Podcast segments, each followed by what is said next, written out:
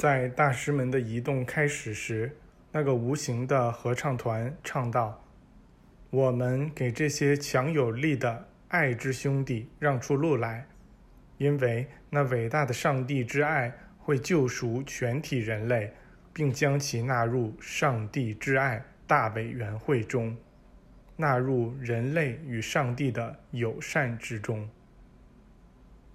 当那几位大师从我们眼前消失时，大钟敲响了十二下。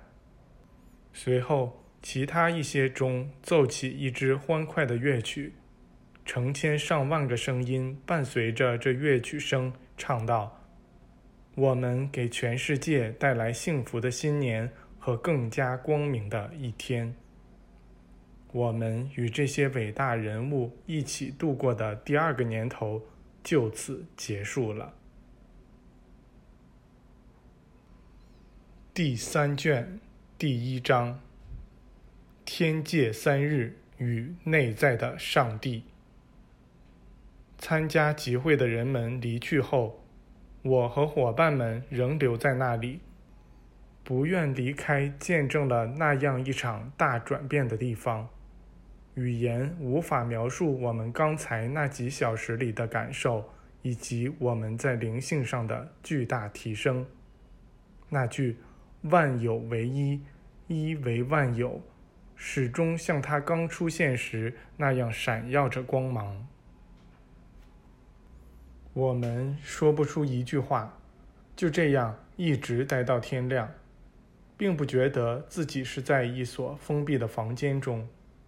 我们的身体放射出耀眼的光，尽管我们置身于一个完全从岩石中开凿出来的房间，但可以不受墙壁阻碍的任意出游。我们脚下的地面似乎并不存在，我们能自由地前往各个方向。语言根本无法表达我们当时的想法和感受。我们走到了这房间的边缘之外。甚至走到了那座悬崖的边缘之外，完全没有任何障碍。我们的衣服和周围所有物品都放射出纯净的白光。在日出之后，这光的亮度甚至超过了阳光的亮度。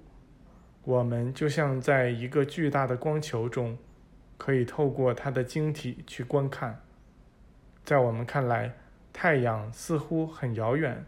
像裹在一团雾中，与我们所处的环境相比，这太阳仿佛冷冷的，不怎么可爱。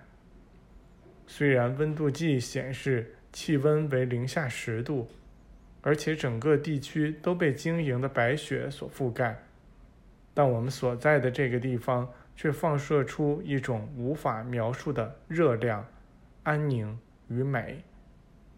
在这样的环境里。思想是无法用语言来表达的。我们在那儿又待了三天三夜，完全不想休息。我们没感到丝毫疲劳或倦怠。过后回想起来，我们觉得那段时间似乎只持续了几秒钟。然而当时我们能相互意识到同伴的存在，也能意识到时间的流逝。在那儿。既没有日出，也没有日落，只有灿烂持久的阳光。这并不是一个朦胧的梦境，而是每个瞬间都真真切切的现实。未来的神奇景象展现在我们面前，天际仿佛向后退去，直到没入永恒之中。用托马斯的话说，它扩展成了一个由震颤的生命组成的。无限而又永恒的海洋。不过，那样的宏伟壮丽并不是单为我们保留的，每个人都注定可以看到它。到第四天，托马斯提议下去到存放文献的那个房间，以便重新开始我们的翻译工作。我们刚一做出要去那个房间的动作，就全体置身于那里了。请读者想象一下，我们有多么惊奇和快乐！我们的身体没费一点劲儿，甚至都没有一点知觉，就从楼梯上飞到了两层楼下。现在我们在那个房间里了，周围都是我们曾翻译过的文献。这个房间被照亮了，温暖而又舒适。我们可以毫不费力地在这里任意移动。